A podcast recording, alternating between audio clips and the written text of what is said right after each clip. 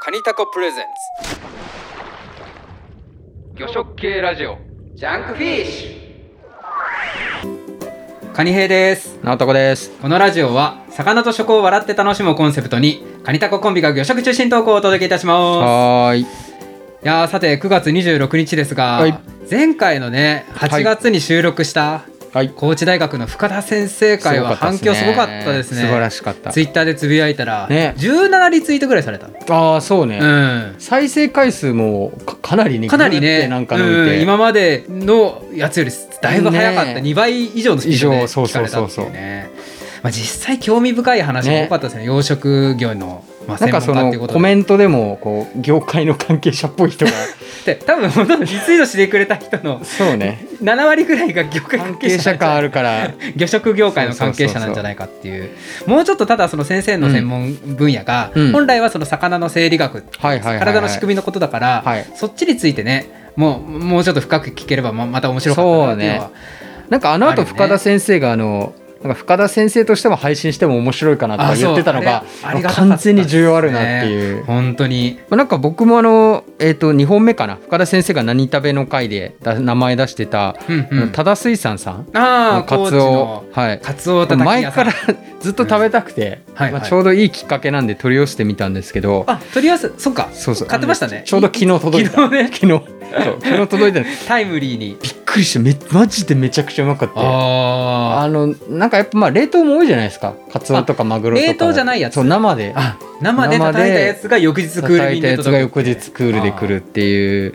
なんかあの鮮度感といやあとねやっぱ藁すごいねああそうですかあの藁匂い温度もで高いから、うん表面だけが炙られててすね、うん中はレアなまま残ってる部位が多いのに、うん表面の香りは絶対バーナーじゃ出せないそうなんだまあタモさんから写真ね見せてもらったけあど送ったけど断面真っ赤っかだったし真っ赤っね鮮一度日経感っても あーあーなるんだっていうあれはすごいし実はね今日うんうちにも来るんですよ、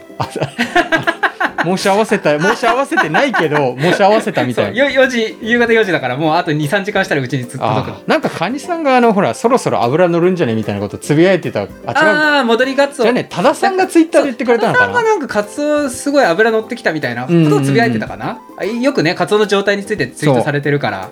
そうもうそれ見てね頼んだんでそうそれ見てねあいいなと思って、あまあ、実際あの宮城とかの方でも、はいはい東北の方の水揚げされたカツオもうんうん最近油乗ってて、美味しいっすよねいいカツオ増えてきました本当いにやちょっとそんなまあ現地で食べたいなっていうのがより強くなったんだけど、うんまあなんか取り寄せであのクオリティってやっぱ都内じゃ食べられないよいやー楽しみあうんのぜひお楽しみいにやー楽しみでですそんなそんな感感じじのの振り返りでございますねえー、と感じでございましたがはいえー、とまた今日の話に戻りますと今日うがん9月26日、今はい13時過ぎですね,、ですねはい14時前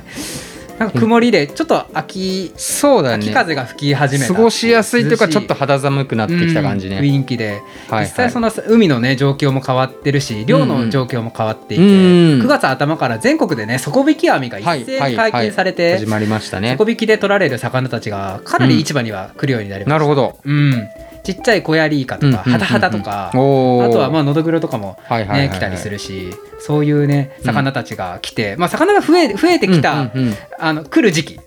でなん一か方でねな夏枯れ的なものもそうあ終わずっとりそうね夏は夏枯れって言われるように、はいはいはいは魚がちょっと取りづらくもなるし、うん油抜けちゃった魚も多くはなる時期だから、うんうん良くなってきたかとそれがそう良くなってきたタイもちゃんとはいはいは油い乗ってきたりなるほどしたし、まあスズキぐらいかなちょっと産卵してうんう少んしうんうん痩せ気味なのはね、なるほどね一方で台風とかあってね、ちょっと9月は何回か、ねうん来たりして、まあ、の農水どっちも、まあ、前回もちょっと触れましたけどね、うんやっぱ被害が出たりそう被害ねが続いそてうたり先と月はか先月で土砂崩れとかについてそうそうそうそうそうあとはね青森の業者さんのそう災害について触れたけどそうそうそうそ今月は今月ですなんか台風すごい進路変更してうねねこ怖かったですね、まあちょっとこれからも来そうな感じ、うんまあ今もちょっと16号だから発生してますしねそうねどうなるかなあとはまあそのまあ水揚げ側も大変ですけど、うん今度は食べる側もね緊急事態宣言延長で、はいはいはい飲食店たちそがうまだ、ねねやっ自粛ムードでと来週でなんかね、緩10和月さにれなそっうたら匂いはしてますけどうん緊急事ね、態宣言上げるってうんね、なってるけどまだコロナが、まあ、少し沈静化したけどまだ落ち着かない世の中っていう感じそうですねですよね。で海外はね、もっと大変になってるらしい。確かにですよねコロナで、国内のみならず、うーんはそう特にその、うんなんだろう僕がその魚仕入れてて聞くのは、はいはいはいあのベトナムい、はい、があの、まあ、日本人って実は結構ベトナムで加工されたうんうんそう魚骨食取りっのてるじゃな魚いとですかか。ねはい、まあ、TPP もあって中国からねベトナムに加工地移したりして、はいはいはい、まあ、あとはバナメイエビとか、ね今や、まあ、インドかベトナムかみたいなそんななところでですねはいはいはそうそれがなんかベトナムロックダウンで全然こいうんうなあの作れなくなっちゃったっていう話が来て、はいはいはいなんかベベトナム大丈夫かと。確かにねあとねうんに新聞でもよく出ますよねあロックダウンの旅にそうそうそうで出るでしょ、んそうそうそう生産工場がこうなってますよみたいなのうがん実は影響日本の食卓も影響出てそうそうるそうみたいなニュースとかもちょうどまあ魚じゃないんだけどその、あまあ、タイなんだけど、うんまあ、あの東南アジアって話であの食肉工場が稼働できないかあーらあのそうセブンイレブンの唐揚げ棒あが出てたそう関東だけみたいなあ確かにあれね、うんこう巡り巡って国内の鳥も逼迫しちゃうからああ年末のクリスマスチキンとかやばいなみたいな話をあそこまで出てます、僕らはしたりしてああそうですよそうねなのもう機械の部品とかもやばいあそうそうそうまあ、食に限らず本当に全体的にまあ半ね導体とかずっと言われたりしうんサたけプど、ライチェーンンガタガタになってるって話ですが、これはもうコまあロナの影響ですね,、ね、ベトナムがもう気になるっていううんところで言うと、はい魚食系ラジオでおベトナムと言ったらあの方があの方あの方1年前この10月の 収2020年10月の収録にご出演いただいた早いね 感じあーの方もうちょい最近な気がしたんだけどああそうそうそうそう1年前ああの方出てもらった時、うんベトナム結構のんびりしてましたよねそうなんかいい感じでしたよねななんか釣りに行ってるとそかういうそう話とかめちゃくちゃなんか屋台みたいなところに飯そ食うってそるうみたいそうな日本大変やなみたいなそうそうそうなそんうかあ喋り方も似てますそねんな とちょっとねあ、はいはいはいその出演いただいた方に今の近況をちょっと聞いてみたいなと思いまして、うんおなる今ほど回あの呼んでみましたなんとということで呼んでみましょうお謙信しんちゃおしんちゃおしんちゃん。あーしんちゃおカモンまたラジオに出ていただいてありがとう今いえ、ベトナムのホーチミンでしたっけ謙信さんそっちの状況はどうですかはい。今日本にいます。おいおいおいいや下手くそだおいな下手くそだよ日本にいるんですよねそう 今日本にいるんでなベトナなんムで支部長呼んでるんだけど、そうそうインインジャパン全然ね日本にいイて、ンジャパンよまあ、今同じ場所にはいないけどねそうそうそうそう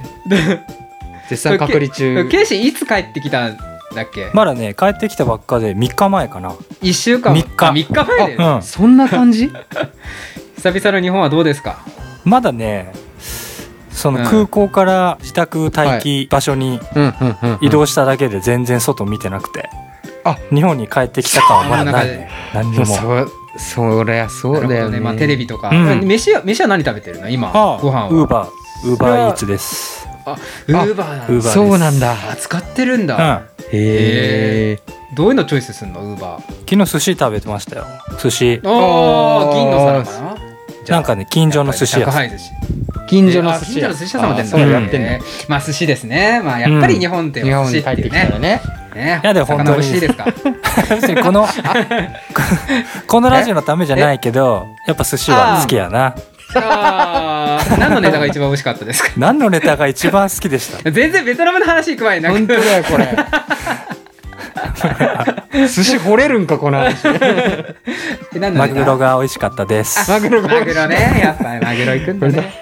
ベトということでナムのじじゃゃあまあちょっとまあベトナムから日本に戻ってきちゃいましたけど、はいちょっとあのベトナムの状況がどうだったかっていうのにまあ個人的に僕が興味津々そなうので、ね僕も気になるあの教えていただいてもいいですかうん実際そのいつぐらいからやべえなこれってななったの6月かな9月 ?9 月あえじゃあちょあ66 6月あー長いですね、へーうんはい一気に感染者がまああれかデルタ株があの流行り始めて、うんなんかななんか急に6月ぐらいからホーチミンでドーンって感染がああ爆発した感じうん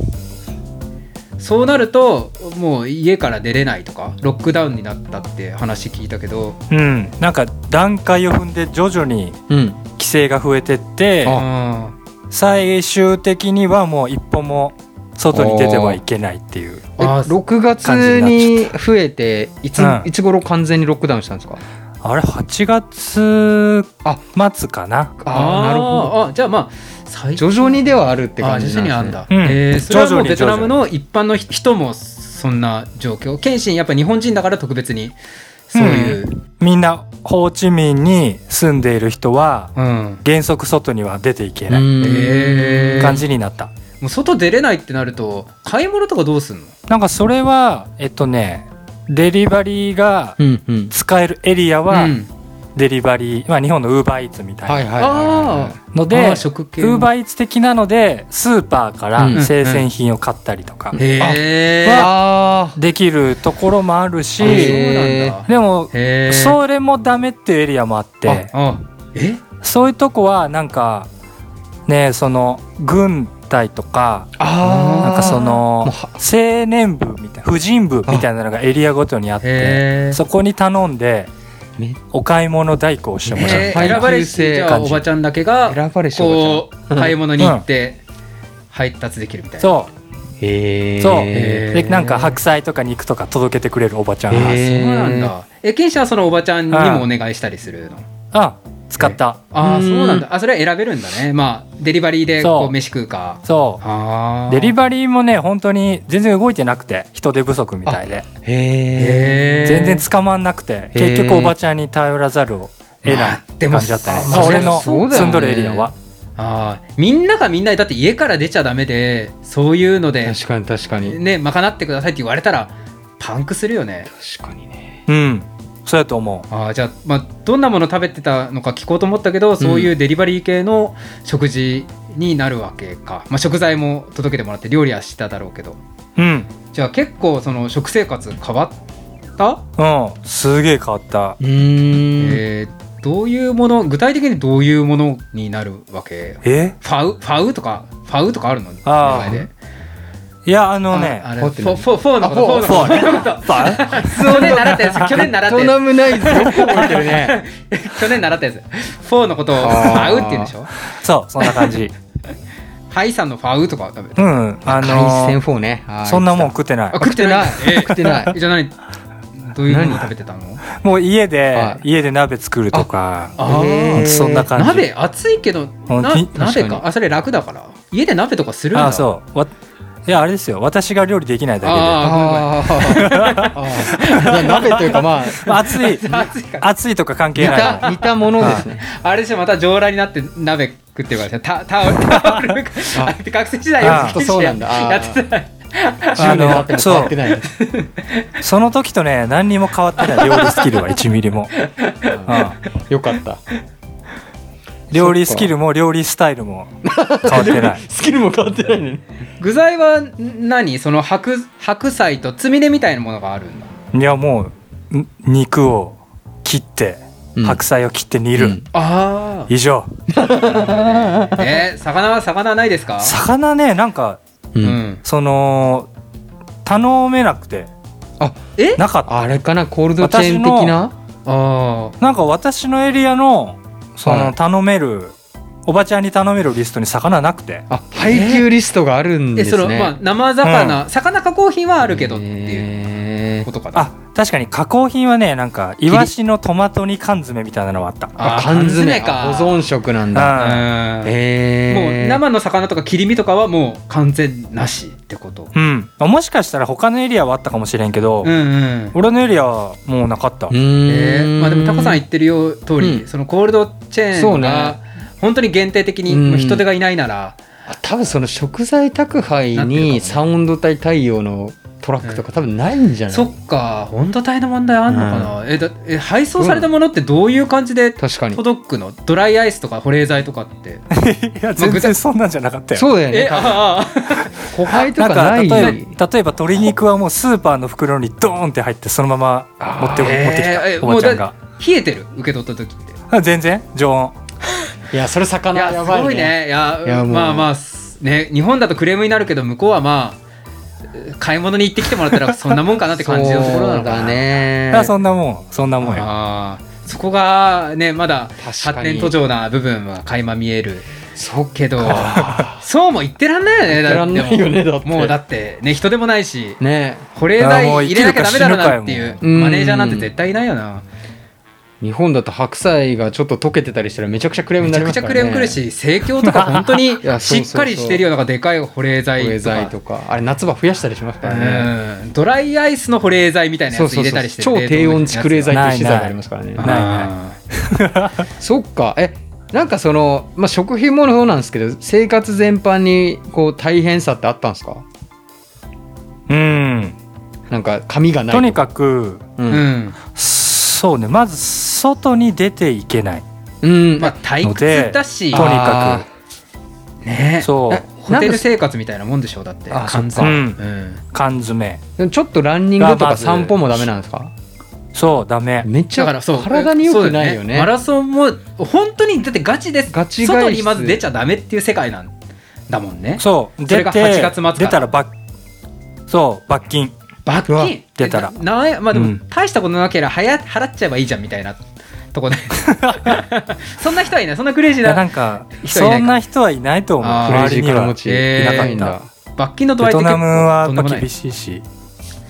いや額はそんなに高くないと思うけどうんまあでもそっかごめんなさいちょっとモラでルにもニュースニュハーザードがね ニュースにさ顔が出てえこの人あ罰金しましたとかええ出んの出る可能性も十分あえるあーそういう世界なんだそっか犯罪者扱いになっちゃうんですかそう厳しいコンプラ的に本当には、不用意なことは絶対しない方がああなるほどじゃあお店さんあれだね外食店とか大変だね日本の日じゃないぐうらい、ん従いい業員とかが出れない外食が本当にやばくて今ベトナムはうんさっき言ったみたいにその生鮮品は買えるうん加工品は買えるけど、うんうんレストランからのデリバリーはもうね3ヶ月ぐらい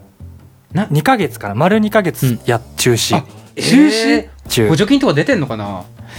そわからんえあー、出てない全然わからんめちゃくちゃやばいやばいね、ね屋台文化死ぬかもしれない、確かにこんなことになめっちゃくちゃ潰れたんじゃないかなって思っとるあーなるほそどうなんねだうん思った以上にしまあわ確かかにわからん今今度うんまたベトナム帰った時にうんうん見てみて、うんあのそし見てみたらうん潰れたか、ああ、うんそうなかんかそう補助金とかかで生き残ったかわかるなと思っまあてるけど一時的にです、えーだけど、まあ、空港から家まで、ね、道中見れたりするうんからね、そっかへえまあ回復はでも感染者数グラフを見たらちょっと減ってはきてるのかな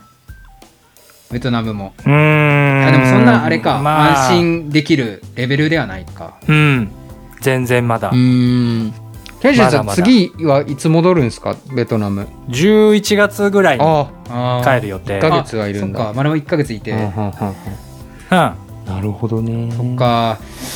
じゃあちょっともうもうちょっといろいろ話したいけど今日この後他にも収録するからちょっとベトナムトークはここら辺で大丈夫だかけどなんか最後にあれかな、まあ、ケイシーこの1か月でうん何食べたいかを聞こうかな、ああそっか何食べたいとか寿司はもう食ったあかるらね寿司食ったから何食いたいとかあるえあのまあそっかそそういうのはノープランえうんないね 特に潔いなひねり出すっていうのはないもう寿司食って一旦満足した感じかなそば食べたうん食べてないねまだあそばなんだ歌ないんだへえまあそばもまあ、食べベれるしトナム支部長は本当にあの何でも食べるタイプの人なの で何でも食べるし何でもいいっていうタイそプでうすなんだねよね一番だから本当に、うん全部ねそうい全部美味しいタイプ、一番幸せ、うん一うん、いうん、番今の時代生きやすいスタイルやなんかこそううねご時世が許せばね謙信さんとご飯とかね、おでを振っていきたいんだけど、こなんかうね逆に謙信はベトナム料理屋に連れて行きたかったな、まあ、おいしい本格的なねところ行きたいなんあかあいいね癖強すぎるようなところ行ってみたいうんちく語って日ほ本しかのったな本場のベトナム料理をね、うんそううんこの草は向こうになかったみたいなねこ話をの草はあった草トーク聞きたかったとトークね